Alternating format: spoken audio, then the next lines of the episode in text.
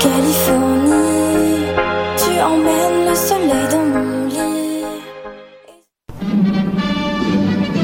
Dans un monde où la société pestacle n'a jamais été aussi abrutissante, où le binge-watching fait office de passe-temps, où les zombies n'ont même pas la décence de se nourrir de cerveau, une équipe d'historiennes et d'historiens a le courage de lever le nez de leurs archives pour vous divertir sérieusement. Histoire de passer le temps, vendredi 16h sur choc.ca.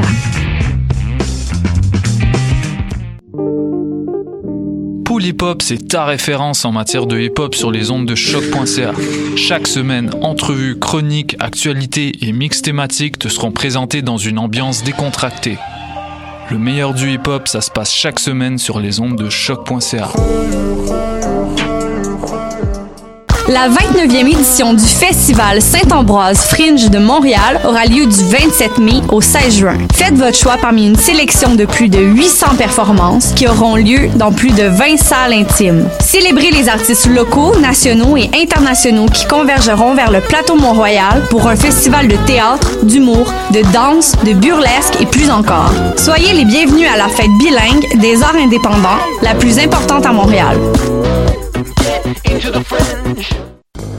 Pour sa 13e édition, le OFTEA, Festival d'art vivant, propose une programmation des plus audacieuses. Du 24 mai au 2 juin, profitez des 10 jours de découverte en théâtre, danse, performance et nouvelles pratiques artistiques. Venez célébrer avec nous la diversité de la scène émergente montréalaise. Pour tout savoir sur cette 13e édition, visitez le oftea.com.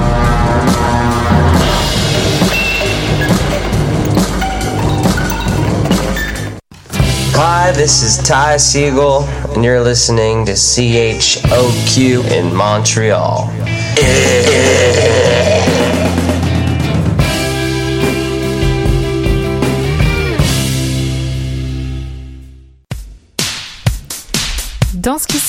Co au programme aujourd'hui, les artistes Claudel Doucet et Audrey Lepka sont nos invités de l'actu de la scène, rencontre avec la directrice générale et artistique du Fringe, Amy Blackmore, retour de spectateurs avec Robert Saint-Amour, être artiste de l'émergence, y trouver sa place et le thème des grandes discussions en compagnie d'Olivier Artaud et Lucie M. Constantino.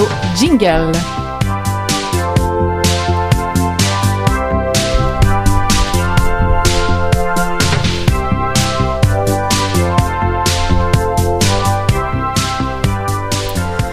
Bonjour à toutes et à tous, bienvenue à Danscussion Co sur choc.ca, 26e épisode d'une émission qui depuis septembre 2018 décrypte l'actualité des arts de la scène, danse, art et société, culture, politique, musique. Nous embarquons dès à présent pour nos 90 minutes culturelles en direct et en bonne compagnie comme toujours.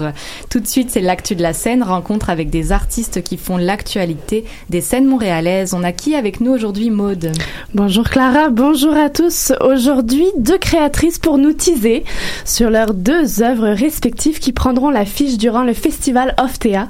J'ai le plaisir d'un côté de recevoir l'idéatrice, metteur en scène, artiste issue de la culture du cirque contemporain et co-interprète du projet Se Prendre, Claudel Doucet est là. Bonjour.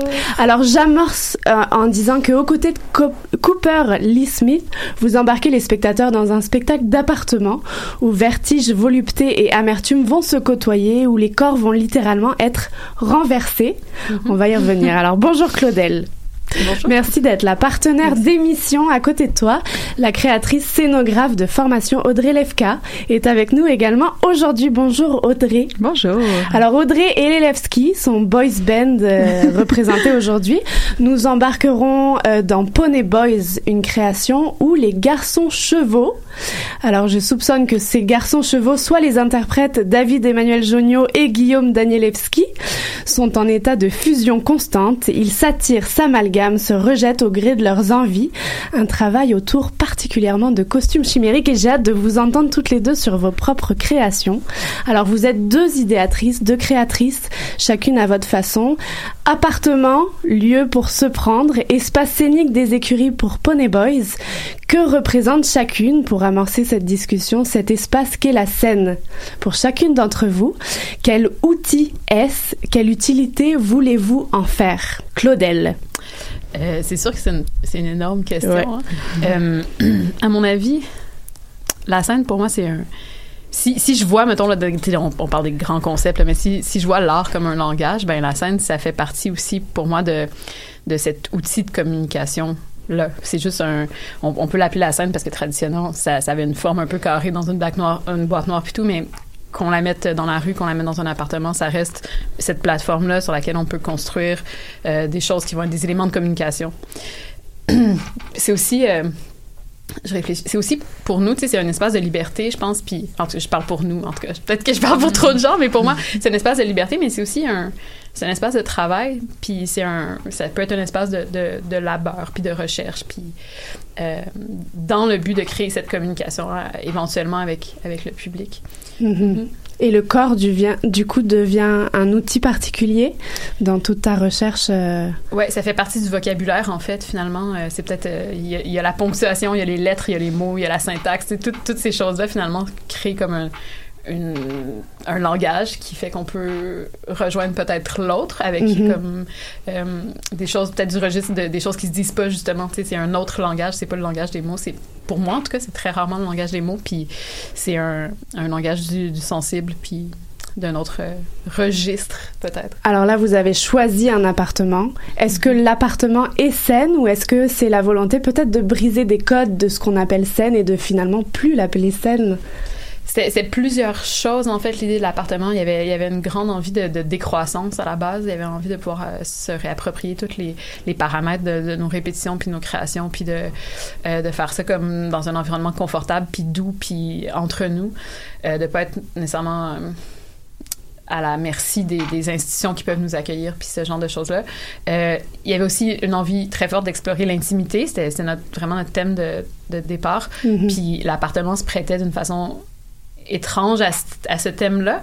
Euh, puis maintenant, c'est vraiment une scène, tu sais, avec le, processus de création. Maintenant, c'est vraiment rendu, euh, tu euh, c'est plus un appartement tellement viable. je sais pas comment dire, mais il y avait, je pense qu'il y a une tension qui est intéressante pour l'expérience du spectateur, puis pour nous aussi dans notre recherche au niveau du mouvement, euh, qui est acrobatique pour nous euh, quand même souvent, euh, de l'amener dans un autre lieu, en fait, une autre scène, une autre plateforme, en fait. Qui dit appartement dit évidemment plusieurs pièces. Ouais. J'imagine qu'on rentre dans quelque chose de déambulatoire et Ouais.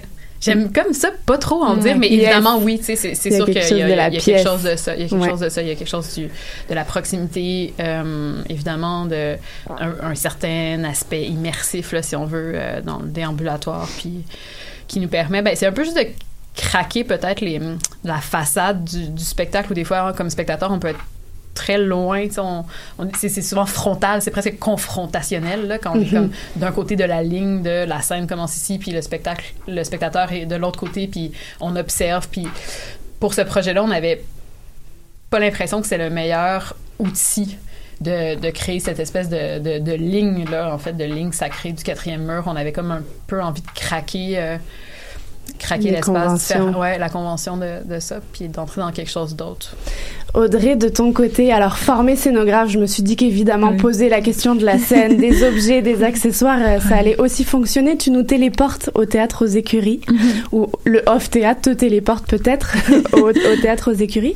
Est-ce qu'il y a une, une réponse euh, par la créatrice Audrey aussi et une, une, ré- une réflexion autour de la scène? Euh, ben pour moi, j'ai une drôle de relation avec la scène justement du fait, euh, je pense que je suis scénographe, puis pour moi ça a jamais été, j'ai jamais voulu être devant.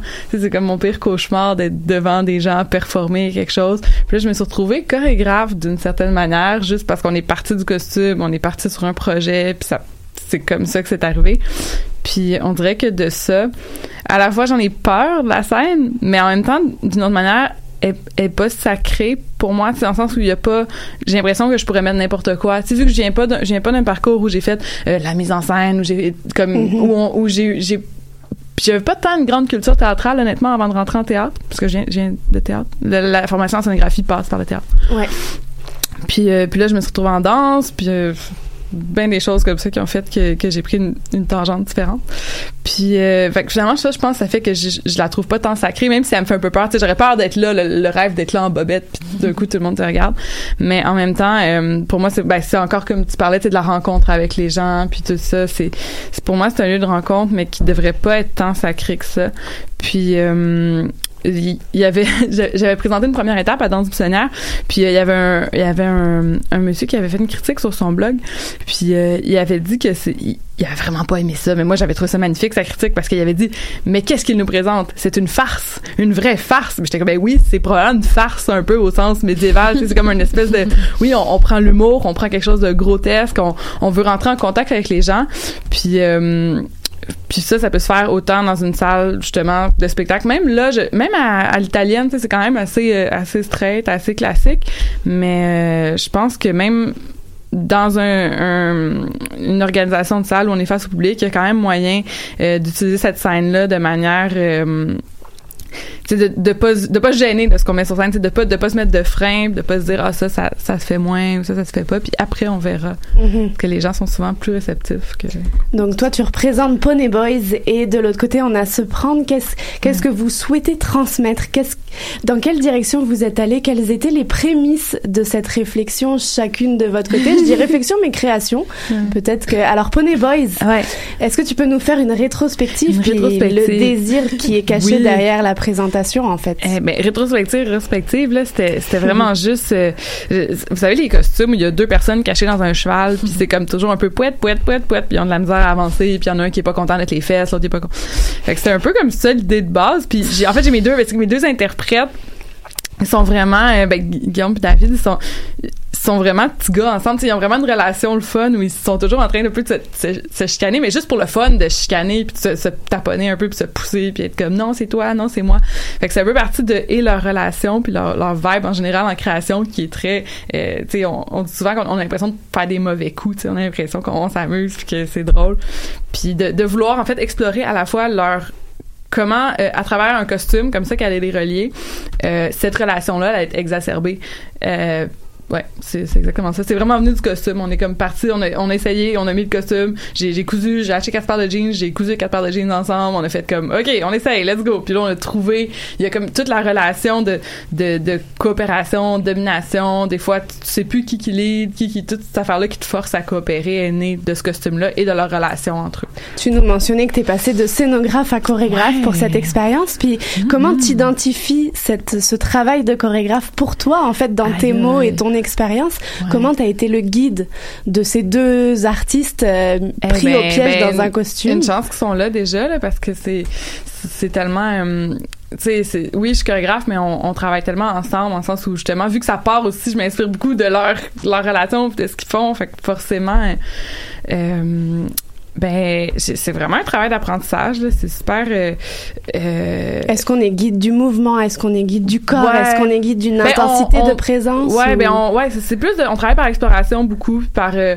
ok, on va jouer, c'est un peu comme des jeux. Là, tu sais, au début on était vraiment dans le corps, que j'étais comme ok, on va se mettre euh, chacun, c'est comme le flag football, là, on va se mettre chacun une queue, on va jouer, euh, essayer de découvrir des relations qui sont là dans le corps. Fait que c'est vraiment de donner, euh, donner des petits jeux comme ça, puis de ces petits jeux-là, essayer de, de prévoir peut-être ce qu'ils pourraient faire, mais en même temps t'espères toujours qu'ils vont te donner autre chose. Qu'est-ce que toi tu sais, un petit quelque chose de plus, un petit quelque chose ailleurs qui va nous amener sur une sur une autre tangente. Mais ouais ça part tout le temps ouais guidé par le corps. Puis euh, à chaque fois qu'on se perdait on revenait au costume. C'est comme là fallait c'est toujours dur de partir de, quelque chose que t'as l'impression qu'il est cohérent, faire comme, hey là, on va l'agrandir, on va, l'étirer, on va voir où ça s'en va pour faire une pièce plus longue. Mais en même temps, on n'a pas le temps de tout remanier puis travailler tant que ça, tout le fond. Fait qu'on se disait, bon, qu'est-ce qu'on a? On a des queues de cheval, on a ça. Qu'est-ce qu'on peut faire? C'est quoi toutes les possibilités, là? Tu on veut l'épuiser, là. Tu sais, on veut, on veut complètement, là, tu comme un dead horse, là, qu'on dit un peu, là, on veut, on veut complètement, genre, qu'est-ce qu'on peut faire? Puis après ça, Mhm. Voilà. prémisse d'un costume, prémisse par le Vraiment, costume. Alors ouais. de ton côté, Claudel, euh, idéatrice, mais en même temps, tu t'associes, il me semble, euh, à- très rapidement à Cooper, Ouais. qui est un artiste en soi assez Ouais. intéressant. Alors est-ce que tu peux nous remonter aussi en rétrospective ce, ce début de création, puis jusqu'où vous êtes allé euh, Ben en fait, c'est comme tout le temps, on sait pas comment nommer les choses là quand on fait des crédits là. Puis en fait, c'est sûr que c'est concrètement, c'est moi la porteuse de projet parce que j'ai eu, mettons, peut-être l'idée de base, puis c'était pour Mhm. un devoir d'un cours à l'université, là, à la, la première, première comme euh, étincelle de, de ce projet-là. Puis, euh, puis c'est sûr que c'est moi qui porte, c'est moi qui fais l'administration, puis c'est moi qui fais qui prend les. Fait que c'est. Mais en studio, on, on travaille vraiment les deux sur cette la construction de cette pièce-là, puis on travaille aussi avec Félix-Antoine Boutin, qui est notre regard extérieur, puis qui nous aide beaucoup à construire. Euh, nous, on est parti sur quelque chose de beaucoup plus sérieux. on est vraiment parti sur, euh, sur l'idée, en fait, euh, assez euh, du registre existentiel de la rencontre de, de l'autre, en se disant que on n'identifie pas toujours très bien c'est quoi on est quoi nous là. Tu sais le je là comme on, on- on- philosophiquement là comme tu sais est-ce que est-ce qu'on est des identités? Moi je me sens pas comme une identité quand je pense à une identité. Je pense à une petite boîte qui est comme définie. Puis quand je pense à une idée d'existence déjà ça me semble plus comme poreux. Puis je sais pas exactement où sont les limites de ce territoire là puis qu'est-ce que ça définit même. Euh, puis l'idée que une existence comme ça se tente à rencontrer une autre existence qui est aussi perdue dans un sens là aussi comme euh, intangible.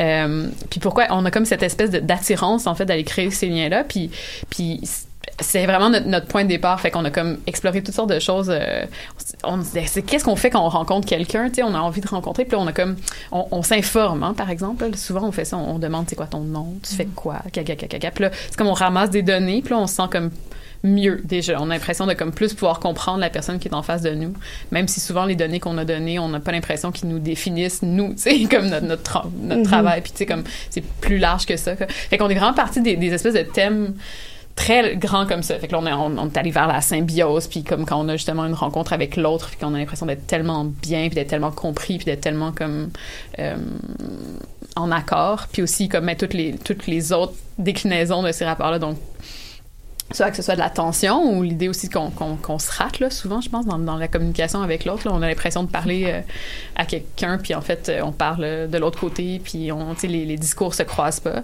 Fait qu'il y avait toutes ces histoires là qui finalement étrange ben pas étrangement mais je pense que les gens quand ils vont venir voir la pièce ils vont probablement avoir plus l'impression que c'est l'histoire d'un couple mais nous on n'a jamais écrit ça comme ça. Puis en même temps on n'en est pas inconscient puis on, on cherche pas à détruire cette ligne là mais c'est vrai qu'à la base comme l'étincelle de base n'était pas sur faire euh, un spectacle sur la, la romance là ou quoi que ce soit. Est-ce que le, le, le travail était aussi sur la rencontre physique corporelle, puisque vous avez tous les deux des backgrounds? Oui, oui, c'est ça, c'est ça. Nous, quand, quand, quand on commençait à faire des explorations de, de chercher de l'information sur l'autre, ben, tu on, on s'est posé deux questions, puis tout de suite, on est allé comme se soulever, puis comme, tu jouer avec nos corps, parce que c'est beaucoup le, le vocabulaire que nous, on a développé avec le temps.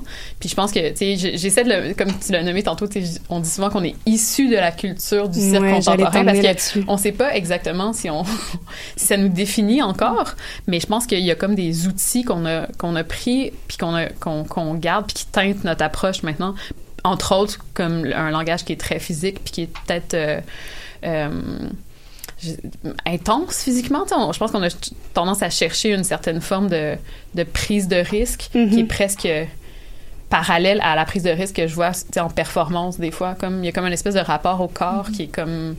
On, on essaie de se mettre un petit peu sur le bord de la, de la ligne de, du danger, là, comme on se met, on, se- on se met un peu en péril euh, physiquement, mais au service de la pièce finalement. Tu sais, c'est c'est pas pour monter qu'on est hot là, surtout pas euh, sur- dans se prendre. euh, on n'a pas l'air vraiment hot là, on a plus l'air de se péter la gueule tout le temps, puis comme on se pète la gueule pour un peu. Euh, je, je- je passe dans une tangente, mais c'est ça. C'est comme un, c'est un vocabulaire qui nous habite, puis qu'on utilise en fait cette espèce de d'audace dans le travail physique, je pense. Mhm, c'est intéressant parce que toutes les deux, en fait, vous êtes créatrices avec un background, j'imagine, très codifié et très Mhm. chargé. Ouais, exactement. Puis vous désirez ou vous allez, vous avez envie de transgresser ce genre de code. Est-ce que c'est nécessaire de passer par ces acquis-là pour les briser? Comment comment vous fonctionnez? Surtout Audrey avec ce nouveau regard de chorégraphe. J'imagine qu'on n'avait jamais flirté avec ça avant en scénographie ou peut-être d'autres choses. Est-ce que est-ce que c'est ce désir vraiment euh, comme presque politique en fait de prendre euh, transgression de code d'acquis pour pour en faire quelque chose d'autre qui vous habite ou pas du tout? Je pense que moi, j'ai comme fini cette phase-là. Je pense que c'était important pour moi parce que moi, j'ai vraiment travaillé dans des milieux très comme le cirque, disons, qu'on pourrait codifier comme nommer plus comme codifié commercialement, là, puis comme traditionnel. euh, Mais du coup, les créations compagnies. Puis Ouais. après ça, j'ai eu besoin de de m'éloigner de ça puis de rejeter ça puis j'ai comme travaillé activement à le rejeter. Puis maintenant j'ai l'impression d'essayer de juste faire des choses. C'est comme puis ce que je ce que je porte encore de ça je le je, je perds plus mon temps à comme le détester ou à le déconstruire ou à essayer de m'en éloigner. Je suis juste comme ben ça fait comme partie de moi.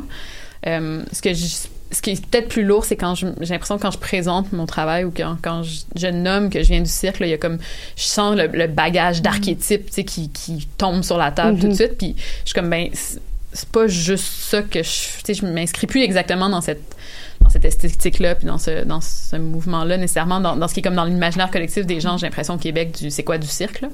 Euh, mais j'ai j'essaie de pas perdre mon temps à- ben, ben, c'est pas perdre mon temps mais c'est comme si j'ai fini ma période un peu punk là de faire Mhm. genre j'en ferai Mhm. pas genre j'en ferai pas des affaires tu sais comme j'en ferai pas des backflips j'en ferai pas des splits puis je vous le donnerai pas tu sais comme là je suis juste ben je- moi je parle de, de l'intimité puis je parle de comme une quête existentielle puis si la meilleure affaire à faire en ce moment c'est de faire ça ben je le ferai puis si c'est pas ça ben je sais pas tu sais on a plein de scènes dans, dans, dans la pièce où est-ce qu'il y a je sais pas, on placote ou on bouffe des carottes. Tu sais, ça a comme pas rapport, là. Mais c'est le- c'est les meilleures scènes pour parler de ce qu'on veut parler, en fait. Mhm.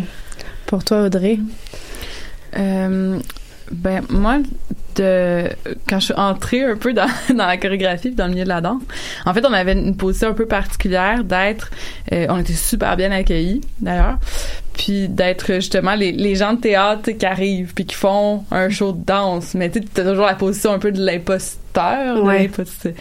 Puis, euh, mais finalement, c'est ça, je me suis rendu compte que ça me dérange pas finalement, puis que je me sens même par le, j'ai pas l'impression non plus d'une personne de théâtre nécessairement, puis c'est encore, c'est juste ça, c'est de, on, on, on fouille, on, on cherche, on, on attrape quelque chose, on suit cette chose-là, puis s'il faut passer par un chemin, euh, emprunter des choses à un autre, à un autre art, à une autre discipline, ben on va le faire. Puis euh, si c'est ça, si c'est ce langage-là qui, qui semble le mieux être approprié pour le propos, ben ça va être ce langage-là qu'on va utiliser. Là, ça a passé beaucoup par le corps parce qu'on est parti du costume, mais euh, mais on va essayer beaucoup de travailler aussi le son dans notre prochaine euh, dans notre prochaine pièce. Fait que ça, ça passe vraiment par plusieurs avenues.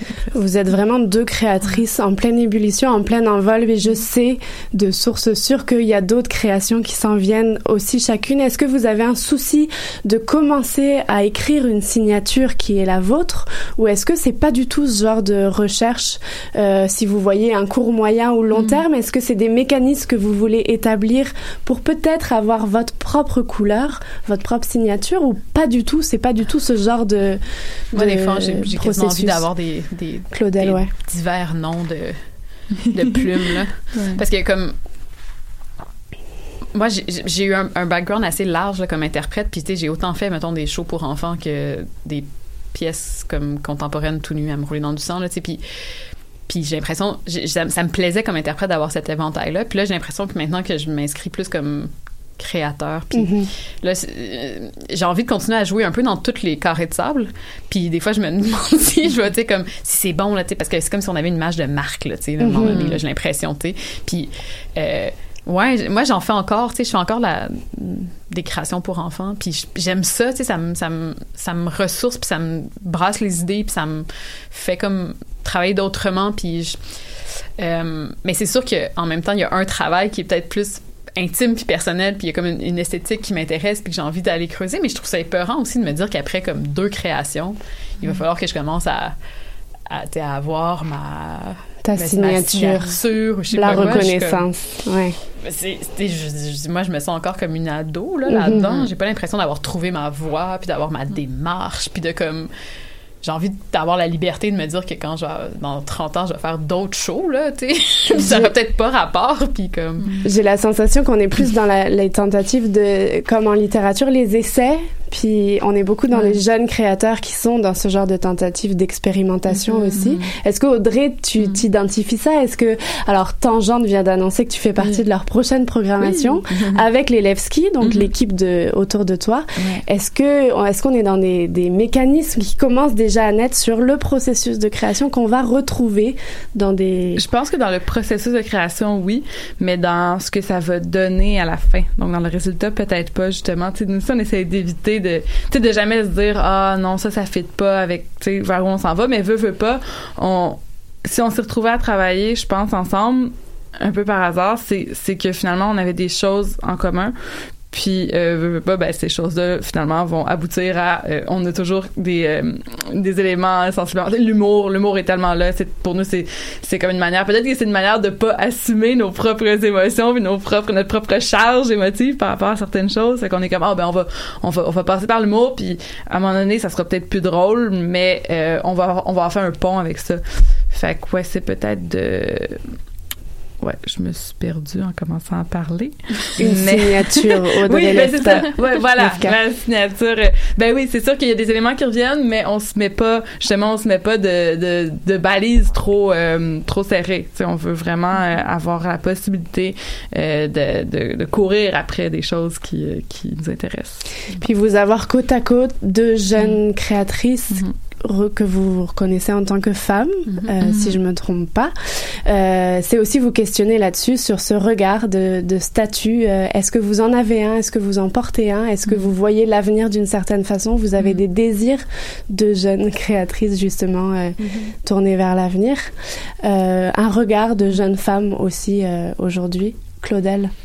Euh, ben, moi, je me sens, surtout dans, dans le milieu du cirque contemporain, je me sens parfois un peu euh, un symbole là, ou une espèce de porte-parole de quelque chose, puis je le, je le prends euh, vivement, comme parce que moi, quand j'étais plus jeune, je, voulais- genre, je voulais en faire de la mise en scène, mais c'était pas un profil qui me semblait accessible.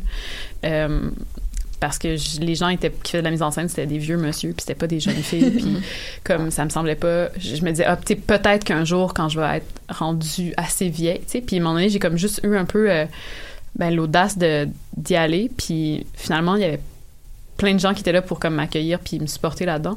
Fait quand je vois surtout comme les autres générations ou, des, filles qui ont mon âge puis qui, hésitent, tu sais, je comme je me, mets fièrement devant puis je suis comme ben tu peux toi aussi là c'est pas euh, euh, après aussi j'essaie d'avoir un souci c'est sûr que tu pour avoir fait justement des spectacles de cirque plus comme commercial j'ai été beaucoup sur scène dans des situations euh, j'en ai fait de la princesse en costume de lycra puis de la des affaires comme juste des, numéros sexy. C'est comme des affaires vraiment trash que je que je comprenais pas ce que je faisais, puis c'était comme ça qu'on m'offrait, puis c'était comme ça qu'il y avait disponible dans ce temps-là, puis j'étais jeune, puis c'était comme le c'était ça le milieu dans lequel j'évoluais, puis j'essaie très fort de de démarcher pour qu'il y en ait pas trop plus de ça ou qu'il y ait au moins vraiment une alternative puis que, surtout que l'homme clé. Parce que moi je travaille beaucoup à l'école nationale de cirque puis de, montrer euh, aux, jeunes filles qui sont là qu'il y a d'autres choses puis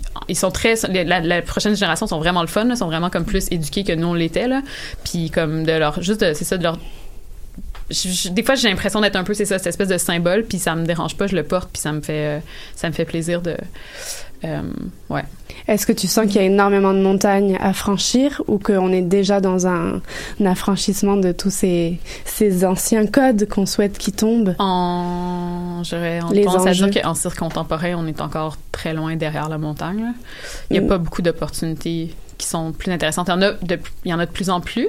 On a eu, euh, je pense, dans les dernières années, vraiment l'espèce de notre, notre propre petite version de la- de l'espèce de courant euh, féministe. Fait que là, on a eu tout à coup plein de spectacles de, femmes, puis comme, mais c'est encore des démarches qui sont perçues comme étant alternatives, qui sont perçues comme étant des projets de femmes, qui sont pas euh, c'est encore quand on regarde les programmations des festivals, c'est- beaucoup, beaucoup, beaucoup de, metteurs en scène, de, porteurs de projets qui sont des garçons, beaucoup de gars sur scène, beaucoup de gars qui finissent les écoles de cirque. Il y a encore comme des gros problèmes là, dans, dans les systèmes là, qui sont comme très ancrés. Puis encore une fois, l'image des, des filles qu'on met dans le cirque contemporain est comme vraiment trash là. Il y a- moi, je suis tannée de, de, de le parler à demi mot là. Tu sais, c'est comme, je peux comprendre que comme, ça peut être empowering là, être sexy genre complètement, mais quand il y a juste ce discours là qui est répété constamment, je pense pas que ce soit.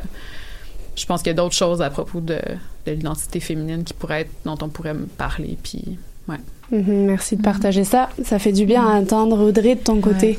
Euh, ben moi j'ai une- hum, en scénographie à l'UCAM c'était comme un peu le la joke c'est UCAM femme forte là, on était quasiment juste des filles puis euh, ça c'est le cas pour plusieurs des années sais pas juste notre cohorte plusieurs années en haut en dessous euh, qu'on avait un milieu assez féminin puis ça je pense que ça faisait du bien de se retrouver dans une classe avec juste des filles puis je sais pas il y avait quelque chose là-dedans qui qui m'a je pense aidé pendant ma formation puis qui a fait que là après ça justement dans mes tu sais mes deux gars, tu deux gars, puis moi je suis une fille, c'est moi qui est la chorégraphe, euh, puis c'est moi qui va les leader, puis tu sais, essayer de qui va porter justement le projet puis avoir la réflexion. Euh, puis je pense que vu que je travaille avec la matière que j'ai là, donc eux qui sont deux hommes, euh, on vient en parler finalement de masculinité souvent, veut veut pas, mais avec mon œil à moi à travers ma vision et eux aussi parce que je je veux pas leur imposer quelque chose, je veux respecter ce que eux vivent justement, mais des fois j'essaie justement d'amener sans parler uniquement de ça parce qu'il y a plein d'autres choses qu'on peut parler, mais veut veut pas, eux sont sur scène, tu sais, c'est deux gars avec des gros cheveux, tu sais, qui sont là euh, en chest sur scène, tu sais, il y a quelque chose qui fait vraiment très euh, gars. Mais euh, de comment on va l'aborder, par où on va passer pour essayer d'avoir un, autre discours là-dessus. Puis euh, notre prochaine création aussi, c'est ça, on, on parle de tout ce qui est wrong avec le Père Noël, tu sais, que viens sur mes genoux, je french ta mère, je m'en vais, tu sais, toutes ces affaires-là. Pourquoi est-ce qu'on laisse un vieux monsieur avec une barbe rentrer dans notre maison, genre, pour nous donner des cadeaux parce qu'on a été bien, bien fine cette année, tu sais, toutes ces affaires-là qui sont super bizarres, on va en parler. Fait que je pense que oui, dans, je l'aborde à travers, euh, ben, mon statut de créatrice de femme, à travers, euh, ouais, la vision, la manière d'aborder les choses, puis finalement, euh, ce dont on parle, même si j'ai des interprètes masculins là pour ces projets-là, euh, je pense qu'on on, on donne une twist quand même. on s'attarde à ça, en fait. Alors, c'est Se Prendre et Pony Boys, chacune de votre côté. Pourquoi un spectateur qui se retrouve avec toutes les programmations, pourquoi il viendrait voir en quelques, en quelques mots votre pièce, euh, un spectateur qui est bombardé par l'offre en ce moment? Euh, parce qu'on est des poneys aux écuries, ça va être hippique. Donc, euh, ouais, il y y a vraiment plein de... Ben, on a un centaure, là. On a un centaure en jeans sur scène, là. Genre, venez le voir. Je pense, que- pense pas que vous allez voir ça ailleurs. C'est tout ce que je peux vous dire. euh, ouais, voilà. Quatre paires de jeans, un gars. Et Euh, alors, Claudel? Ben nous, j'ai- c'est ben, c'est un- c'est une pièce euh, acrobatique dans un appartement. Puis ce qu'on se fait donner comme retour depuis le début, c'est que les gens nous disent qu'ils ont un, un énorme malaise du début à la fin, mais c'est quelque chose de positif, qu'ils sont contents d'avoir été un peu brassés. Fait que euh, c'est ça. C'est un tease. C'est une... Merci beaucoup à toutes les deux d'avoir été. Vous nous avez teasé de la bonne façon. Alors, on rappelle les dates euh, au cœur de cette programmation Off-TA. Se prendre se déroule dans un appartement de Montréal pour quatre dates entre le 25 et le 28 mai 2019. Il s'agit d'une production Lyon-Lyon. Euh, et déjà annoncé également dans la dans la brochure du Montréal complètement cirque du 4 au 14 juillet prochain. Donc si vous le manquez, hop là, on s'en va en juillet. Pony Boys euh, sera au théâtre aux Écuries les 30 et 31 mai 2019 et donc annoncé également une nouvelle création à Tangente à l'automne prochain. Voilà. C'est beau, merci à toutes les deux. Merci. Bonne euh, représentation à vous. Et pour nous, on enchaîne avec une courte virgule musicale, le nouveau single de La Bronze, intitulé Vous. Vous écoutez Discussion Co sur choc.ca et nous sommes le vendredi 24 mai 2019. Restez avec nous. J'ai longtemps pensé que je vivais dans la boîte de vos yeux. J'ai longtemps craché mon nom dans le vent, en espérant que vous ayez aussi mal que moi. Mais malgré-moi dans vos paperasses, comme il vous plaira. Une femme, une proie ou une connasse. Ce que vous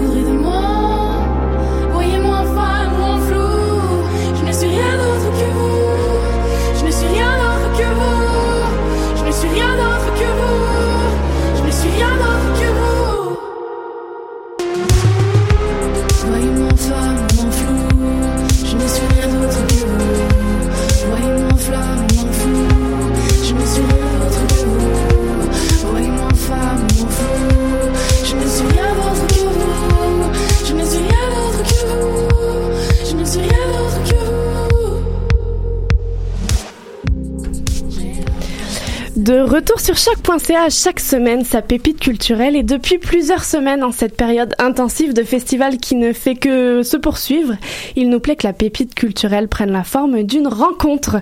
Et alors euh, cette rencontre, euh, cette édition a été avec les directeurs, directrices des différents festivals de la saison. Vous avez donc effectivement pu découvrir le festival Vue sur la relève en compagnie de sa directrice artistique Sarah Labelle, puis le FTA avec son directeur Vincent de Repentini et la semaine passée, le FTA en compagnie de sa conseillère artistique Jessie Mill. Voilà, beau programme, évidemment. Vous pouvez tout réécouter si vous voulez comprendre comment un festival fonctionne. Et aujourd'hui, nous avons le plaisir et on poursuit de nous entretenir avec Amy Blackmore. Bonjour Bonjour, ça va? Super bien, on est super heureuse. Tu es la directrice générale et artistique du festival Saint-Ambroise French de Montréal. Oui. Alors qu'en 1947, le festival artistique French est inauguré à Édimbourg en Écosse, il faut attendre 1982 pour voir naître le festival French à Edmonton. Mais alors qu'en est-il à Montréal? Et saurais-tu nous retracer un peu le mandat ainsi que les particularités du festival? Oui, ben le Fringe, c'est surtout un festival euh, vraiment alentour de l'idée de la démocratisation des arts pour tout le monde, pas seulement pour les artistes, mais aussi pour le public. Donc, la façon que ça marche pour nous à Montréal, c'est que n'importe qui peut s'inscrire comme artiste dans notre festival et on fait la programmation honnêtement, par tirage au sort. Cette année, on a actuellement fait un jeu de bingo. on a invité le public à venir avec nous et on a fait un gros jeu de bingo avec quatre quotas très spécifiques. On a un quota québécois francophone, québécois anglophone, 35-35 oui, il y a du crossover, c'est sûr. On est à Montréal. Euh, et après ça, des artistes qui viennent à l'extérieur du pays, mais et aussi à l'extérieur du Québec pour faire le restant. Quand quelqu'un est choisi dans le festival, euh, ils ne sont pas censurés. Fait que l'artiste peut faire n'importe quoi avec leur temps 100% de leur revenu euh, de la billetterie est retourné à cet artiste et c'est à eux à choisir leur prix. Donc, si pour eux c'est 10 dollars, ils reçoivent les 10 dollars. On ne prend pas un cachet. Et à la fin de la journée, c'est vraiment important pour nous que les billets sont à prix coût modique. Euh, alors, cette année, le prix de billet le plus cher, c'est 14,50. Mhm. Alors, l'un des principes également, c'est qu'il y a une non-direction artistique, si je peux l'appeler ça comme ça, Mhm. c'est-à-dire liberté artistique absolue, aucune censure. Quel désir est là-dedans, puis quelle est la vision de l'artiste en fait au Fringe? Ben c'est vraiment l'idée que l'artiste est en charge, euh, qu'il y a aucune. Je suis la directrice artistique, mais en même temps c'est pas moi qui choisis. Alors c'est pas à mon goût euh, comme directeur artistique, c'est vraiment euh, le public qui devient euh, la direction, euh, la ligne pour le festival. Donc par exemple. On essaie de créer des conditions où on, on a imaginé un petit salle, 100 personnes dans la salle, et c'est toi avec une artiste. Peut-être il y a, je sais pas, c'est le début du festival, il y a trois personnes dans la salle. Tu vis un moment réel avec une artiste, un par un. Euh, et c'est ce moment intime, euh, chaleureux et à toi qu'on veut que toi, comme quelqu'un dans le public, euh, fait partie d'eux. À la fin du show, on vous encourage d'utiliser le hashtag FringeBuzz, d'écrire un petit critique et euh, de nous euh, faire savoir c'est quoi les shows qui sont bons et aussi c'est quoi les shows qui ne sont pas bons. et c'est vraiment le public qui devient la ligne directive à ce point. On devient, on, on se présente donc à un terrain de jeu immense en fait, où, où on peut Mhm. aller voir tout et n'importe quoi. C'est vraiment tout et n'importe quoi. Cette année, on a plus que 800 représentations avec 500 artistes et c'est vraiment la théâtre, la danse, la musique, la poésie, les marionnettes. Oh my gosh, même rock opera. euh, C'est vraiment un peu de tout. Beaucoup de contes, euh, de marionnettes. euh. Imaginez un show, tu vas le voir au Fringe. On est vraiment dans une, une saison hyper intensive, une période hyper intensive de festival. Donc là, on est off, off FTA, non, FTA, off TA. Mais le Fringe arrive après. J'imagine qu'il y a quelque chose quand même de, on veut prendre une certaine place, on veut occuper un certain rôle. Alors la directrice artistique et générale, sans doute qu'elle est à la tête de ce genre de décision et de bateau. Pourquoi on est après un off TA, FTA? C'est une bonne question. Euh, honnêtement, c'était par accident. C'est comme ça que ça s'est déroulé. Mais je peux dire, euh, j'ai vu Martin euh, Fauché il y a quelques semaines et j'ai dit, tu sais quoi, en septembre, quand on est plus relax, je pense qu'on devrait prendre un café. Ou un Mhm. petit boisson, euh, et jaser de c'est quoi nos rôles dans cette écologie ensemble et comment est-ce qu'on peut développer dans les prochaines années? Parce que c'est sûr qu'au Fringe, on voit des spectacles émergentes, mais aussi des laboratoires avec les artistes professionnels. Mais le chose, le chose que je sais euh, et que j'aperçois qui est vraiment la réelle, c'est que la majorité des spectacles sont des euh, spectacles des world premières, des premières mondiales. Et pour moi, ça me touche beaucoup dans le cœur parce que ça veut dire que ce qu'on voit sur les scènes au Fringe, normalement, c'est super pertinent à maintenant. Et c'est les artistes qui choisissent les sujets. Alors cette année, on voit il y a beaucoup de spectacles alentour des des, des idées de intersectionality, euh, du féminisme, mais aussi des réseaux sociaux et plus. Alors, euh, je trouve ça assez intéressant. Mhm. Quand on est la directrice d'un festival d'une telle envergure, tu nous disais ce 800 représentations, plus de 500 artistes internationaux. Euh, quand on est sur un événement ponctuel aussi, très concentré mais hyper rassembleur, quels sont pour toi, directrice générale, les, les paramètres, les, les avantages, les inconvénients, les enjeux auxquels toi tu te frottes sans doute pendant une année et en amont? Euh, quel, est, quel est le travail derrière le, le, le rôle Amy Blackmore en fait? Wow, c'est une bonne question. Mais je peux dire, faire l'horaire, ça me prend quelques mois. Parce qu'on n'a pas un système d'ordinateur. Ben, on a comme un petit truc de Photoshop que j'utilise, mais vraiment, je choisis chaque représentation personnellement, l'horaire. Euh, c'est vraiment un, un gros, euh, je sais, oh, j'ai oublié le mot en français, un puzzle. Ouais, un puzzle, c'est ça. Ah ben là, c'est toujours les mots comme ça. en Ok, un casse-tête, merci. Ouais. En québécois. Euh, c'est une grande casse-tête et euh, vraiment, j'essaie de faire un horaire qui va faire de sens pour l'artiste. C'est sûr que quelqu'un qui vient d'Europe, euh, il peut pas ouvrir leur spectacle à minuit le jeudi soir. Mais euh, peut-être quelqu'un qui vient de Montréal, qui ça fait plusieurs années qu'ils font le festival, peut-être il peut. Fait ça, ça me prend beaucoup de temps, beaucoup de patience. Mais je pense que Ma job, c'est vraiment de trouver une façon pour que le monde se communique, pour que les artistes communiquent avec l'équipe, avec le public, avec les médias et avec tout le monde. Et que tout le monde se rassemble ensemble, vraiment sous les valeurs du fringe, les valeurs de la diversité, les valeurs de communauté, les valeurs de la liberté artistique et vraiment de trouver comment je vais mettre toutes ces valeurs dans chaque choix que je fais. Oh, c'est de la job. Tu mentionnais que, que vous êtes que les choix sont sélectionnés par le public, soirée bingo bingo. Est-ce que tu es capable de nous identifier combien il y a d'offres et combien sont sélectionnés d- Oui. en principe d'entonnoir en fait, j'imagine? Chaque année, ça agrandisse, honnêtement. Euh, et chaque année, c'est un nouveau record. Euh, je crois que cette année, c'était juste plus que 300. Alors, euh, être choisi, c'était un sur trois. OK. Quand même. Et je sais qu'il y a cinq ans, c'était plutôt deux sur, ou un sur deux. Fait que c'est vraiment, euh, il y a quelque chose qui se passe. Et je pense que il y a de plus en plus d'artistes, mais aussi, je pense que le monde, commence à vraiment à découvrir qu'ils peuvent être artistes. Il y a quelque chose qui se déroule dans euh, à, à Montréal surtout. Ce n'est pas seulement le monde qui vont à l'école étudier un craft qui veut commencer à faire du travail. On veut faire la politique, euh, on veut faire de l'activisme sur nos scènes. Alors, je pense qu'il y a plus de monde qui euh, commence à s'impliquer. Mhm. Et alors, sans, sans aucune offense, j'identifie vraiment ce festival comme un ovni vraiment sur la planète. Yes, j'aime ça. Montréal- Montréalaise comme un extraterrestre. Euh, comment est financé un tel festival? Ma question est toujours là. Puis les artistes, tu disais qu'ils prennent un pourcentage ou ils prennent la billetterie en fait. Oui. Donc ils sont en autopromotion, autoproduction ou est-ce Oui. que comment ça fonctionne? Là là le derrière financier C'est un peu comme un coopératif. Euh, être dans le festival comme artiste parce que tout le monde paye un, frais pour faire un show de 60 minutes c'est à peu près euh, 650 et c'est le festival qui fournit la salle le technicien ou la technicienne de salle euh, ainsi que les six représentations le programme imprimé le site web et on fait la billetterie. Euh, l'artiste nous donne l'argent, ils paient leur inscription. C'est à eux, comme j'ai dit, à choisir le prix de billet, puis ils reçoivent 100%. La façon que nous, on se finance, c'est vraiment pas avec euh, ce frais d'artiste. C'est sûr que ça paye même pas vraiment pour les salles. Euh, mais c'est euh, c'est sûr qu'on est très subventionné, très généreusement par le gouvernement du Canada, Québec, Montréal, le plateau, un peu partout. On travaille avec Saint-Ambroise, qui est super généreux avec nous, qui a le même âge que nous, qui est intéressant.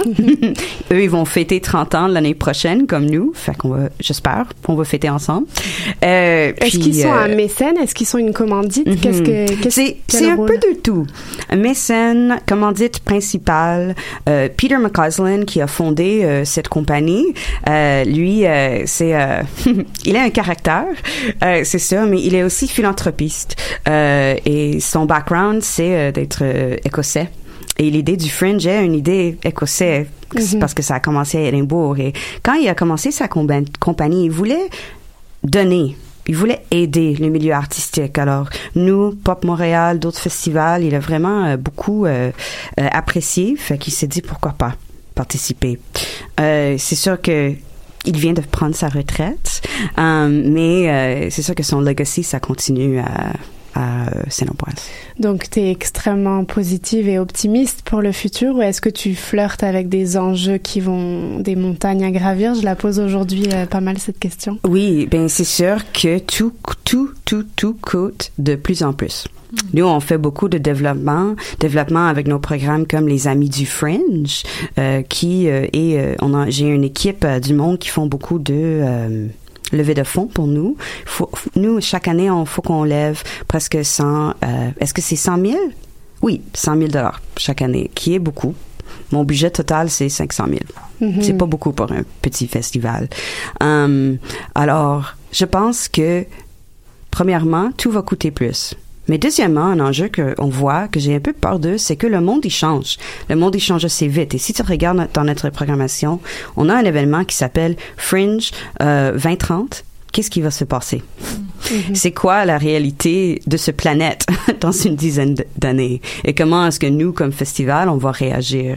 Et on, on invite le monde à venir parler avec nous de ces enjeux, du climate change et tout, pour voir euh, comment on va agrandir ensemble. Mhm. Euh, J'imagine que tu n'as pas vu toutes les propositions, qu'elles sont encore en cours de création, mais est-ce que tu t'en as vu certaines, puis est-ce que tu es capable d'identifier une, une tendance, une saveur du moment 2019 et peut-être des débuts de coup de cœur que tu vas aller voir encore plus pour être sûr que c'est un coup de cœur? Mhm. Des noms comme ça que tu pourrais nous dropper euh, pour nous teaser? Je peux dire que le Fringe 219, c'est le hashtag Fringe Femme. J'aime ça, vraiment. Il y a beaucoup de monde dans le festival, beaucoup de monde qui s'identifie comme féminin. Euh, puis ils sont vraiment partout. Il y a un show que j'ai vu déjà, mais je l'ai vu au Fringe de Winnipeg. Fait que je triche un peu, mais c'est le spectacle Blindside de Stéphanie Morin-Robert. Et il faut que je dise, il faut que tout le monde le voit. Euh, sans, Pourquoi? dévo- ben, sans dévoiler le tout, c'est quelqu'un qui a un œil qui est fait en verre. On Euh, l'avait reçu il y a quelques années ah oui? là-dessus. Ouais. Est-ce qu'elle l'a enlevé quand elle était ici? Elle nous l'a pas enlevé, mais on Oh. l'imaginait très bien. C'est un bon euh, trick, party trick pour elle Ouais. de l'enlever.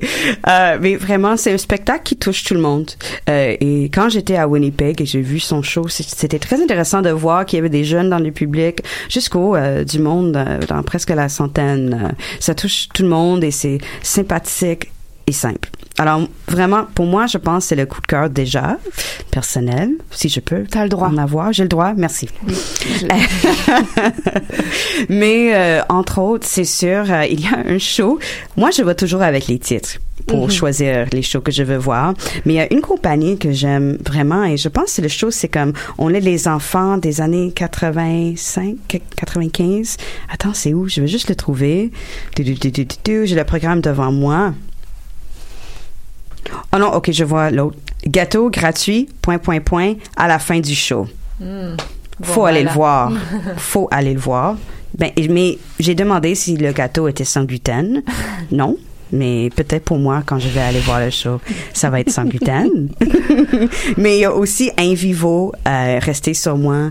C'est un spectacle de Véronique Raymond qui était notre porte-parole l'année passée. Et ça fait depuis les années 90 qu'elle participe au festival. Et c'est vraiment un artiste... euh, qui est habitué à faire des histoires des autres personnes, mais In vitro, c'est vraiment son histoire personnelle.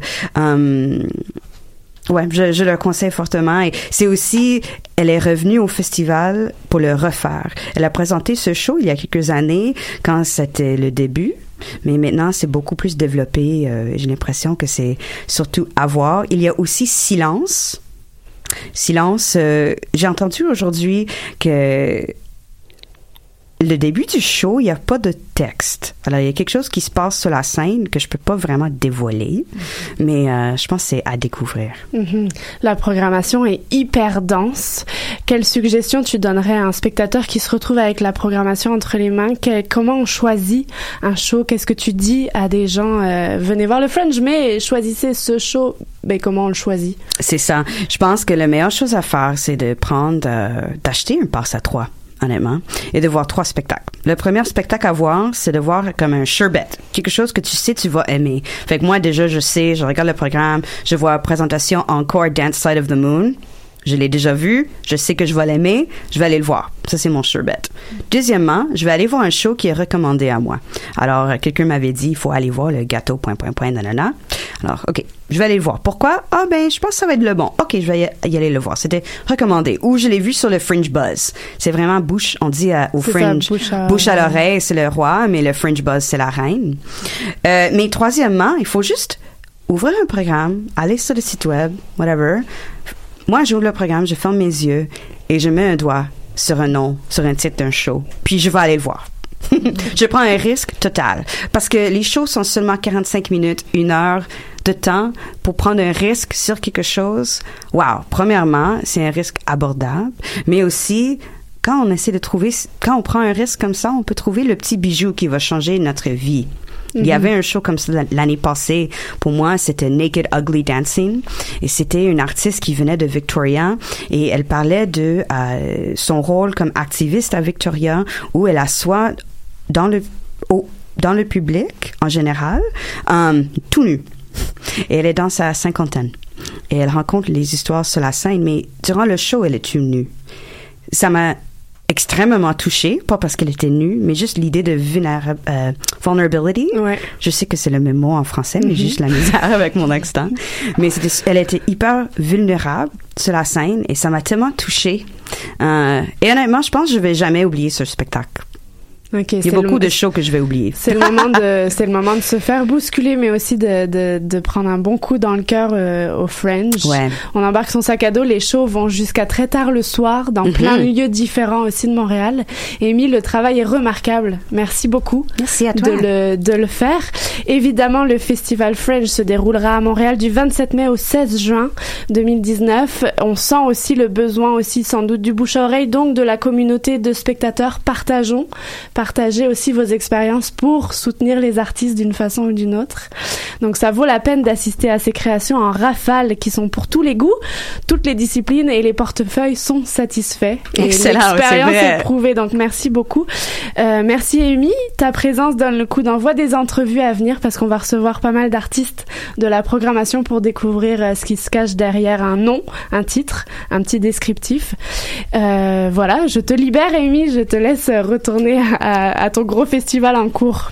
Merci. Merci. Nous, on se retrouve après euh, le, le titre Le ruisseau est motivé, fit KNLO de l'artiste Robert Nelson. Restez avec nous.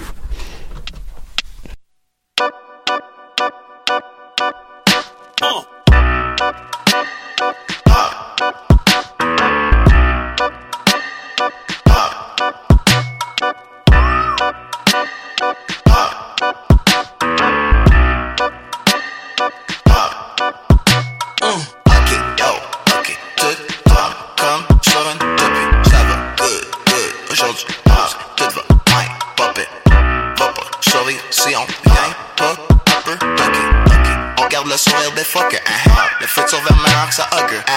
Sorti en 80 mai, quatrième décennie. Ma maman, mon démon, la t'es laissé personne bouder semé. Mon temps est relatif, j'suis plus jeune qu'en 2006. Me suis retourné avant de sortir de mais c'était pas pour voir un Redis. Tu devrais ouvrir un livre, au pire que juste les images. Demande pas pourquoi c'est toujours au masculin quand on se demande ce qu'il cave. On va partir demain, mais on te prêt. Pour répartir le foin,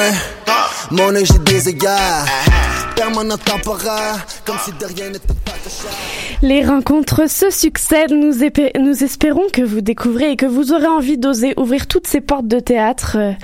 Parce que celui qui nous a rejoint, magnifique transition, lui pousse, voire défonce les portes des théâtres et de tous les types de théâtres. Vous l'aurez certainement reconnu, il est de retour. Robert Saint-Amour brûlait d'envie de nous partager une expérience.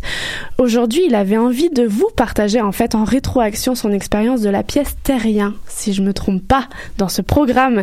Signé, une pièce signée par Nate Yaffe et toute son équipe de collaborateurs il y a deux semaines. Si jamais vous êtes intéressé, nous recevions ce créateur qui a travaillé entre Montréal et l'Islande, entouré de, d'enfants à gogo autour des costumes et du matériau. Alors voici pour vous les mots de l'humeur du spectateur Robert Saint-Amour sur une création auquel il a assisté accompagné, il me semble. Bonjour Robert. Bonjour euh, Maude. Merci beaucoup. Et bonjour à vous tous. Oui, euh, juste pour vous dire que je suis très heureux de revenir faire une petite saucette avec vous dans les ondes estivales de Danscussion Co en pleine saison de festival. Euh, je voudrais aujourd'hui revenir donc, comme Maud le disait, sur ma, une de mes plus récentes sorties danse et partager mes observations et mes impressions qui étaient et qui sont toujours fort positives sortie pour laquelle j'étais accompagné par deux de mes trois petits-fils pour découvrir donc Terrien de Netiafé présenté par Tangente. J'avais écouté avec intérêt les différentes étapes de création de cette œuvre pour jeune public qu'il a présenté au cours de l'émission du 10 mai dernier et que je vous invite à réécouter parce que cette pièce, elle reviendra à l'affiche, j'en suis intimement convaincu. Ce fut le déclencheur pour moi pour proposer à mes trois petits-fils de m'y accompagner. Mais lorsque je leur mentionne que ce spectacle sera interactif, cela les convainc moyennement. Malgré tout, sûrement pour faire plaisir à leur grand-père, les deux plus jeunes, de 8 et 4 ans, presque 5, ont accepté de m'accompagner. Au moment d'aller les chercher, le plus jeune hésite, et c'est un euphémisme. Malgré tout, il accepte, et nous nous rendons jusqu'au Wild Air. Devant la porte de l'espace vert se retrouvent donc des petits-fils incertains et un grand-père rassurant. Nate, je compte sur toi, me disent intérieurement. Tout autour de nous, plein de parents accompagnés par leurs enfants et des adultes seuls aussi. Le moment venu, Nate nous invite à entrer et à examiner attentivement les trois sculptures intrigantes suspendues au milieu de l'espace. Si le grand-père est en territoire familier, ce n'est pas le cas du plus jeune qui exprime dans cet espace une certaine crainte, sinon une crainte certaine. Rien à faire, l'examen des trois sculptures suspendues ne fait pas partie du programme de sa journée. Nous nous replierons donc sur un banc pour apprivoiser le lieu et faire l'examen de ces objets suspendus pendant que la salle fait son plein de spectateurs de tout âge fort curieux. Je le sens, je devrais composer avec différents rôles, celui de spectateur, celui d'observateur et aussi celui de grand-père attentif et rassurant pour le début. Et puis, enfin, débute la représentation dirigée par Nate Yaffe qui nous demande de choisir notre sculpture préférée en nous rassemblant en dessous.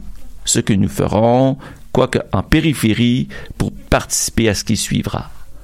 Nous serons invités à définir ce que peut être un terrien, d'un être humain à une roche en passant par les animaux et les bactéries. Les jeunes y contribuent avec un grand enthousiasme et la suite est fort bien pensée et habilement menée. Une fois trouvé la nature de notre sculpture, nous sommes invités à lui trouver un nom et les mouvements pour l'animer. Ce que nous devrons faire en groupe d'abord pour ensuite le présenter aux autres. Puis, on est tous invités à danser ensemble pour euh, partager. De notre côté, mes petits-fils et moi choisirons une position défensive, soit celle du repli et de l'observation ce qui me permet d'observer que les autres, plus jeunes comme plus vieux, de tous les spectres d'âge, embarquent totalement dans la proposition. Et arrive le moment où nous sommes invités à nous replier derrière le cercle éclairé pour découvrir les trois interprètes, Angie Chang, Penelope Gromko et Lauren Simonchuk, qui prennent possession de ce cercle éclairé que nous libérons de notre, de notre présence. D'abord, elles dansent, ensuite elles dépouillent graduellement de leurs attraits les sculptures qui, tour à tour, descendent proche du sol. Fort fascinant de découvrir la suite. De la sculpture à l'interprète qui l'utilise et le partage avec une autre, pour ensuite le laisser en bordure du cercle à la portée des spectateurs.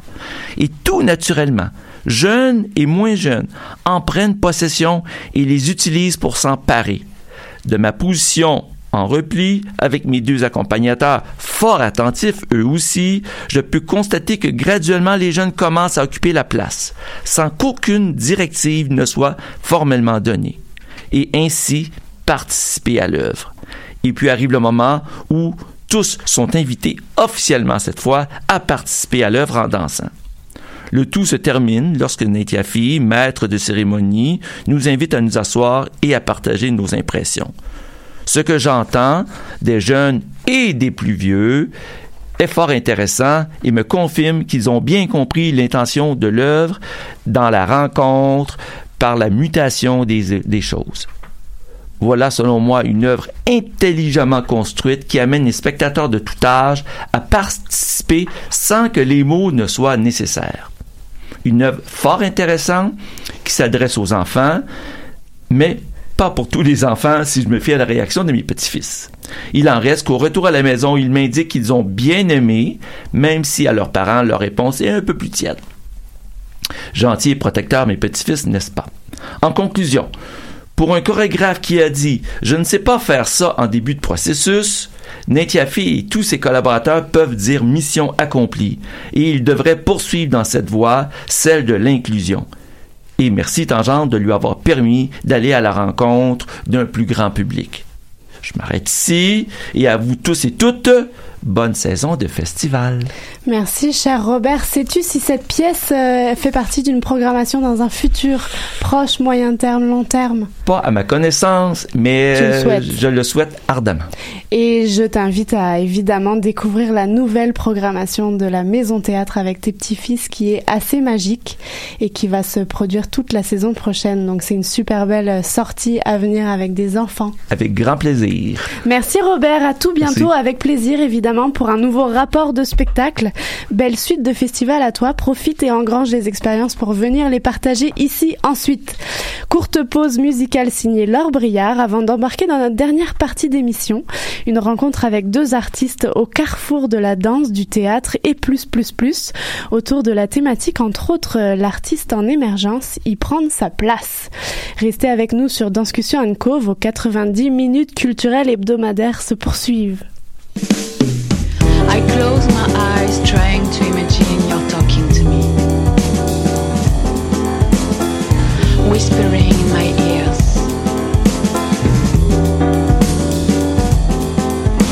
Let's pretend you're here, invisible. Not sure to remember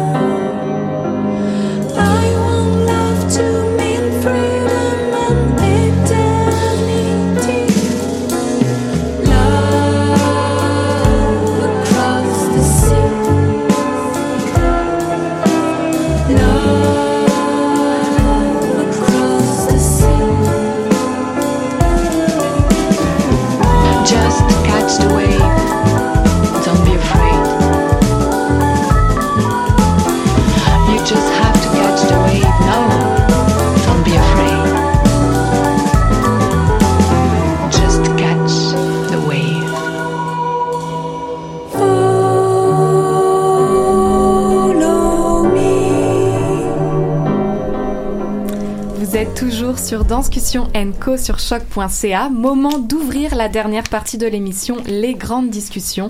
Chaque semaine, en compagnie d'invités spéciaux, nous abordons une thématique proposée. Cette semaine, en compagnie de nos invités, le metteur en scène Olivier Artaud et sa partenaire de scène, la comédienne Lucie M. Constantino, tous deux co-directeurs du théâtre Kata, nous aborderons autant leur nouvelle création que la thématique Être artiste de l'émergence, y trouver sa place. Bonjour à tous les deux. Allô. Allô. Merci beaucoup d'être avec nous. Alors, At the End, Everybody's Fucking, c'est la pièce que vous présentez au théâtre aux écuries dans le cadre du Off-Théa. Oui. Avant d'en parler, on va, on va revenir un peu sur vos parcours pour nos auditeurs qui vous découvriraient aujourd'hui. Alors, euh, Lucie. Qui lirait pas les journaux. Oui, des fois que, des fois que quelqu'un serait passé à côté des 1000 articles sur le théâtre Kata. Mais Lucie, après une formation en interprétation d'un an en Biélorussie, tu poursuis ta formation à l'École nationale du Canada, dont tu es graduée en 2017. Comédienne, autrice et co-directrice du théâtre Kata depuis 2013, tu es impliquée dans chacun des processus de cette compagnie émergente et tu participes notamment aux créations Le Monstre et Doggy dans Gravel. À tes côtés, Olivier Artaud, artiste interdisciplinaire après une formation théâtrale en Biélorussie. Toi aussi. Oui. Qu'est-ce qui se passe avec la Ah. Biélorussie une rencontre là-bas, je crois Oui, bien. hein, certainement. Euh, tu intègres le programme de danse de l'UCAM et poursuis également ta formation au cons- Conservatoire d'art dramatique de Québec, dont tu es diplômé en 2016. Et dès ta sortie, tu te fais rapidement remarquer en tant qu'auteur et metteur en scène avec ta création Doggy dans Gravel, on en parlait, et nominé pour plusieurs, plusieurs prix, dont le prix, euh, euh, le, pardon, le, dont le meilleur texte au prix de la critique Québec ainsi que pour le prix François Graton. Tu continues ton ascension à seulement 27 ans, notamment avec un premier grand plateau au théâtre du Trident en mars 2019, une appropriation et adaptation du célèbre mythe d'Antigone. J'ai le vertige. Nous aussi, on a le vertige. Alors justement, Olivier et Lucie, on a l'impression depuis quelque temps que vous avez le vent en poupe. Est-ce que je me trompe, Olivier? Euh, non, ça se passe euh, plutôt bien. Puis en fait, euh, c'est un grand privilège de pouvoir être sur des plateaux différents avec des plateformes différentes. Je trouve que ça, ça permet en tout cas à la compagnie comme à, à moi comme créateur de pouvoir euh, euh, faire des shows complètement différents. Faire un show off ou faire un grand plateau au Trident, naturellement, c'est différent, mais ça c'est extrêmement riche puis extrêmement précieux. Fait que je dirais non que c'est un grand privilège euh, dans les dernières années d'avoir droit à toutes ces plateformes là. Mais à quoi on doit cette ascension alors, selon toi? Euh, je pense que c'est l'esprit de troupe. Euh, je pense que c'est l'affaire. En tout cas, c'est c'est c'est le moteur de ce qui me fait créer. Puis ce que je dis tout le temps à mes interprètes, c'est c'est vraiment important qu'on sente que on est une famille parce qu'une famille ça défend euh, ça, se défend coûte que coûte.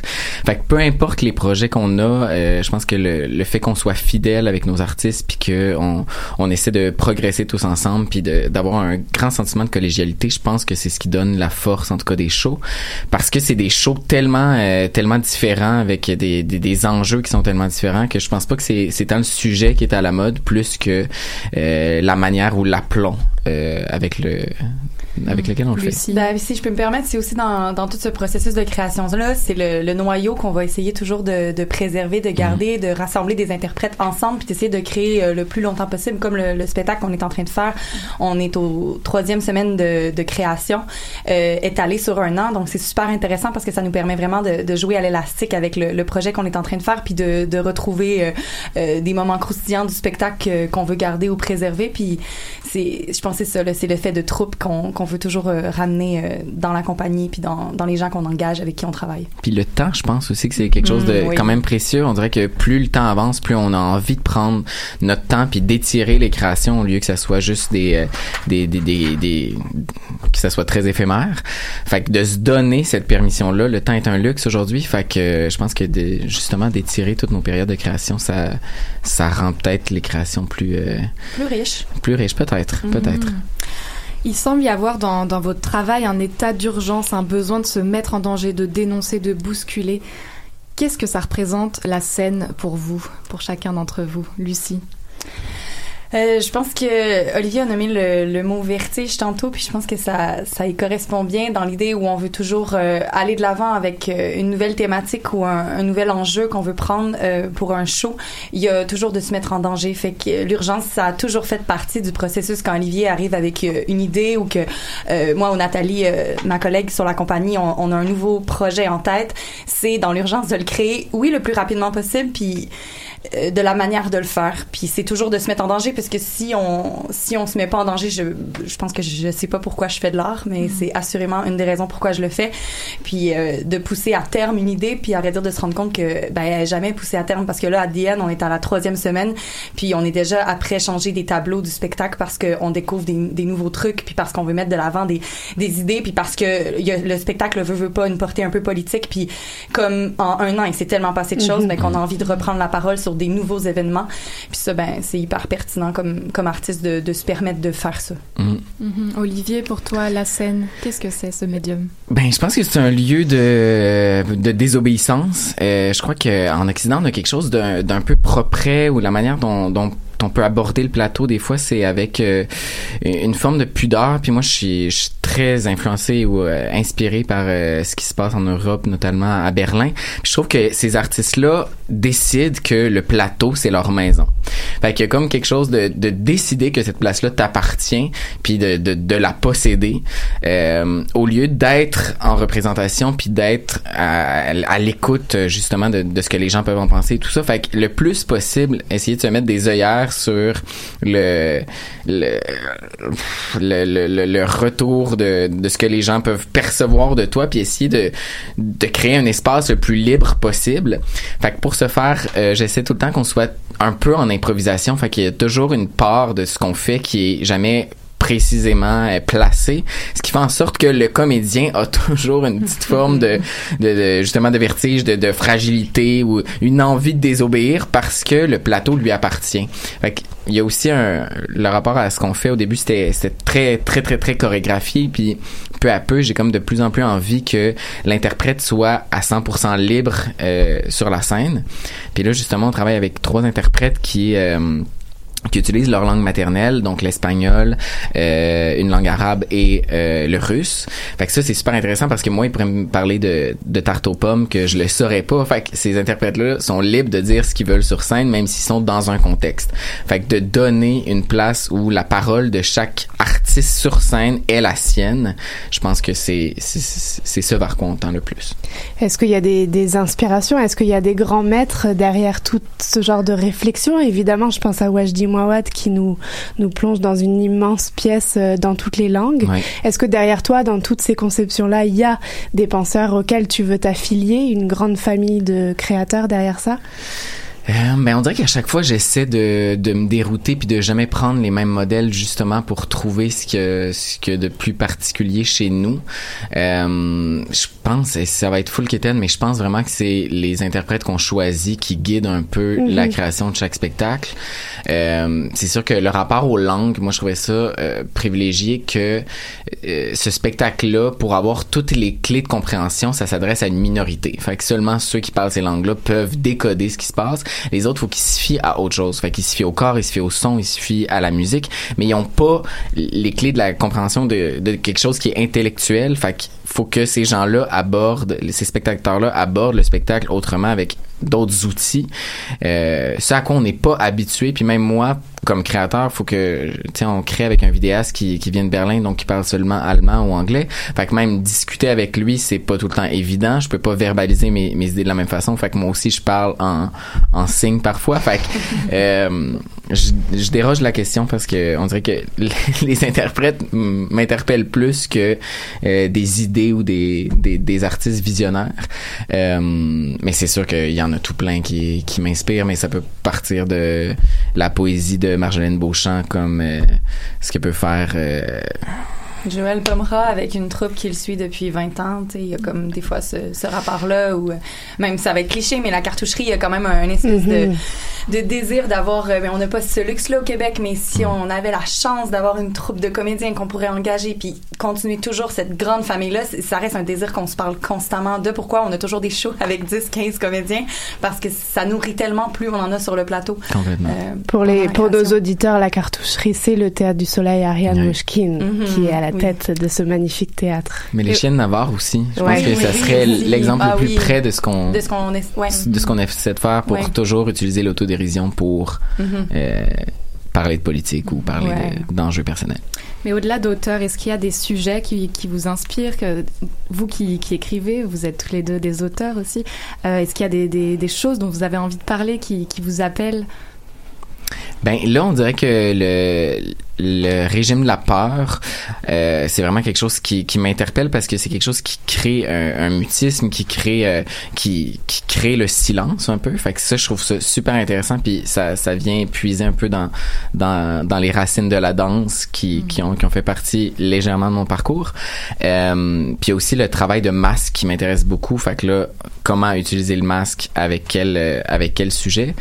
Euh, en 2016, le mot de l'année selon Oxford, c'était euh, post-vérité.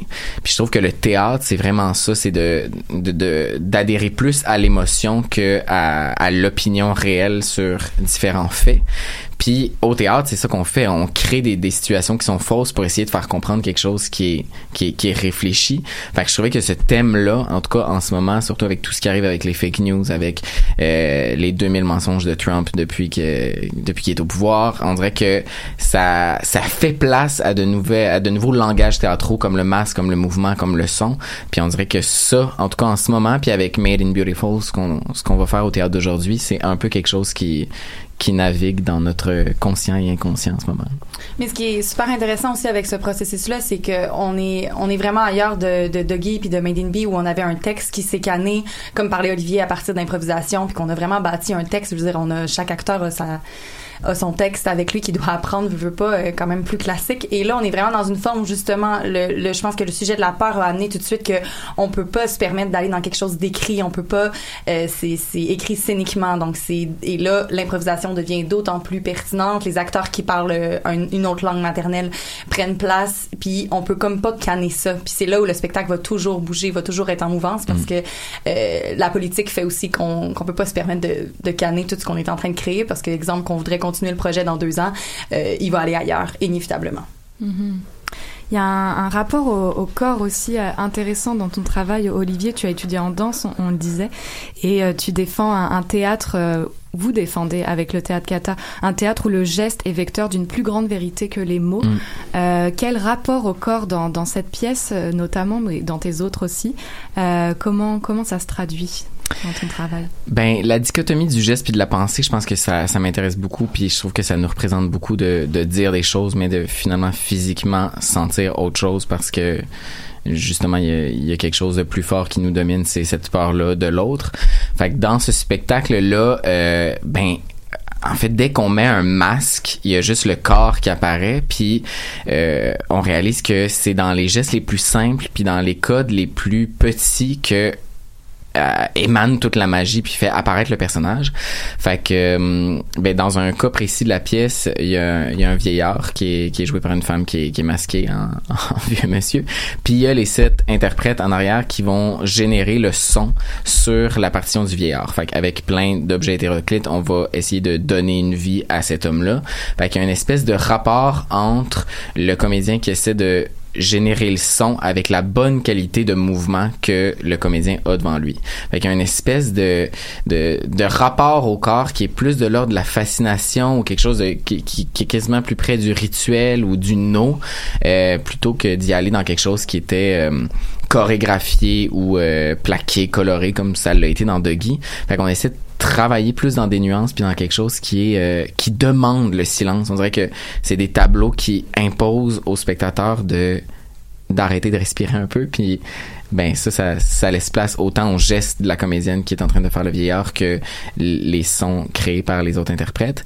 Puis à ça ben on, on naturellement à notre euh, à notre- ajoute à une notre petite habitude. chorégraphie quand On ajoute une petite chorégraphie codifiée avec euh, des perruques blondes, juste pour avoir un, un petit clash, puis euh, sentir quand même d'où ce qui est le fun de, de ce qu'on fait, ou en tout cas de, du parcours que je trouve qui est euh, qui se dessine tranquillement, c'est qu'on on utilise un peu tout le temps les codes qu'on a pris dans l'ancien show, puis on, on plonge dans d'autres Mhm. codes. Fait que progressivement, euh, quand, quand t'es venu voir le show d'avant, tu sais quel code on aurait utilisé, mais finalement, les codes qu'on apprécie, on essaie des, des, de, de passer la hache dedans pour mettre l'emphase sur de, de nouveaux langages scéniques. Fait que la progression de ce qu'on fait est comme raccord aussi avec l'écriture scénique qu'on essaie de de développer. Il y a toujours quelque chose de l'ancien qui veut être effacé pour faire place à, à, de nouveaux codes. C'est-tu précis? Oui, oui. Puis ce qui est intéressant, c'est qu'Olivier va toujours euh, partir de, de l'interprète. Je veux dire, moi, je suis très loin d'être une danseuse.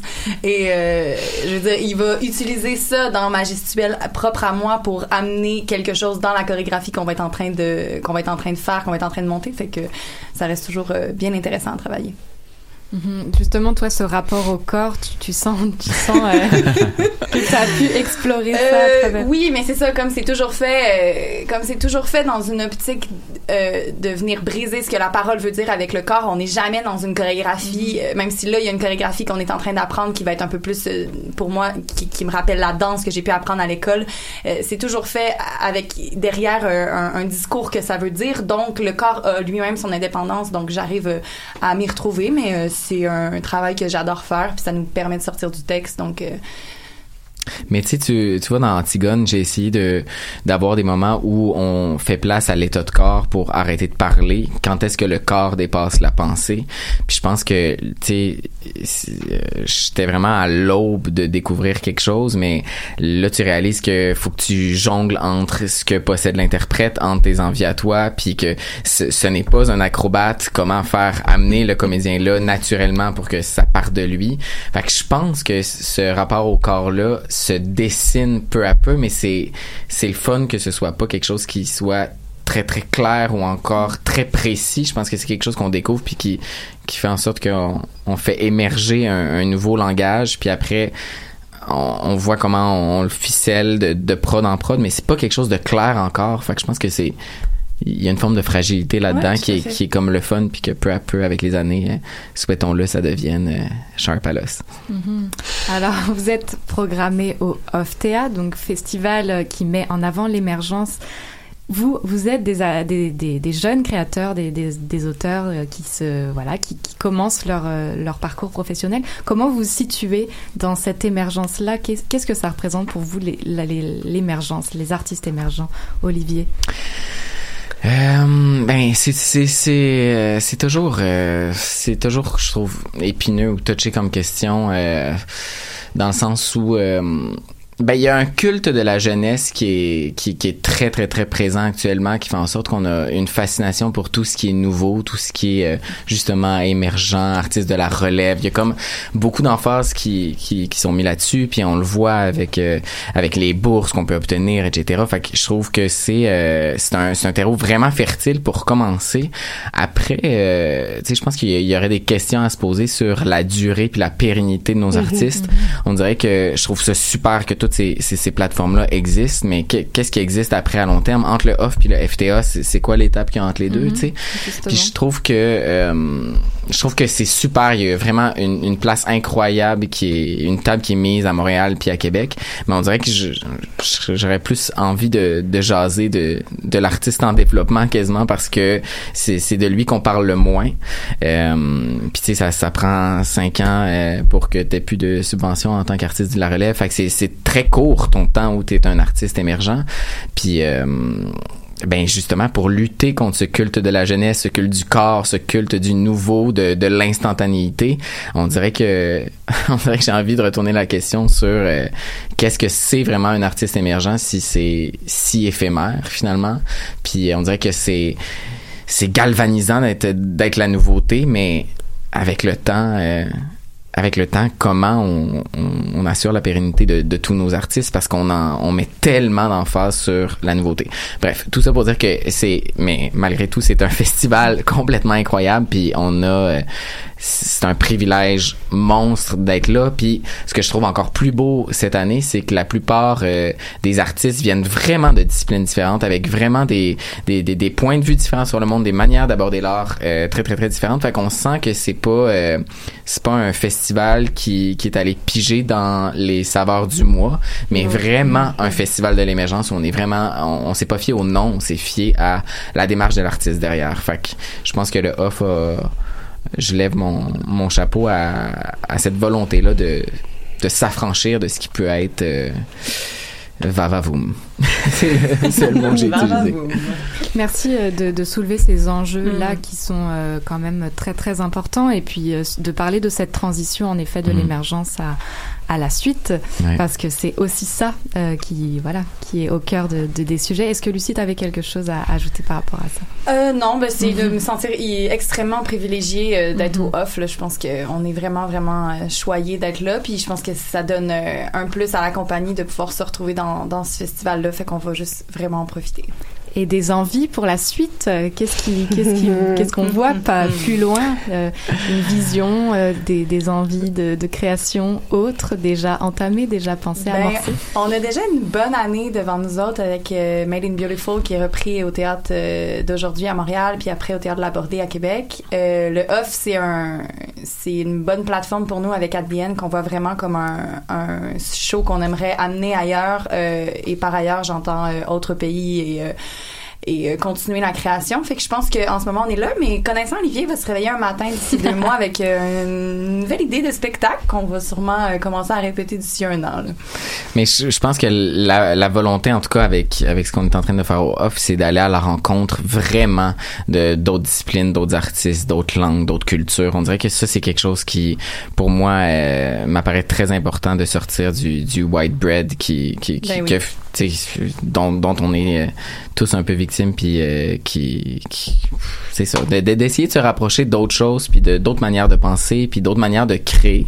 Je pense que la meilleure façon c'est justement d'aller ailleurs pour essayer de comprendre d'autres euh, d'autres cultures d'autres manières de travailler puis de voir finalement qu'est-ce qui reste ou qu'est-ce qui qu'est-ce qui euh, mute en toi quand tu rencontres ces nouvelles personnes là je pense que le luxe d'être justement en ce moment euh, d'avoir ces plateformes là c'est aussi euh, autant de les donner à d'autres que de d'essayer de de voir justement euh, comment comment je peux renouveler ma ma démarche puis notre démarche en tant que compagnie maintenant que on a la possibilité d'être accepté dans ces festivals là merveilleux On va vous suivre de près, c'est certain.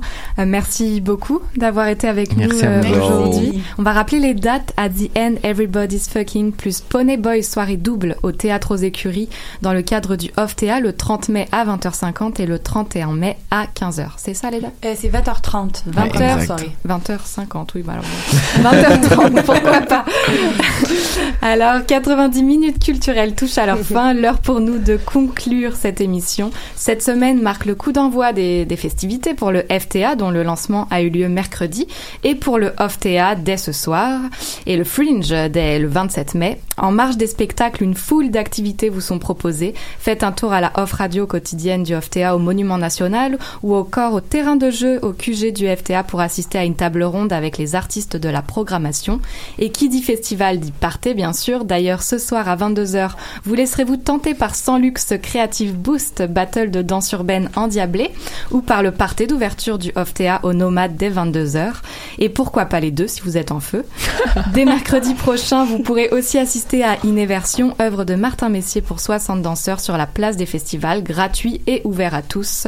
Et on en profite bien sûr. Bref, explorez les sites web des festivals, picorez et concoctez-vous votre programmation de rêve. Je laisse les mots de la fin à ma chère partenaire Maude. Merci à tous nos invités du jour. Merci à leur soutien aussi parce que on est dans un écosystème, puis c'est important les soutiens, les festivals, tous les directeurs, tous les gens qui prennent des décisions. Merci à vous, nos, audi- nos auditeurs.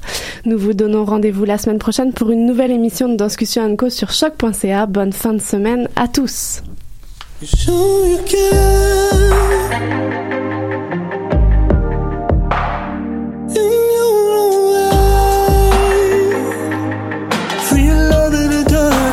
plastic flask. Don't even expect me to pay. Only the drinking on grass. I don't wanna smoke any tonight.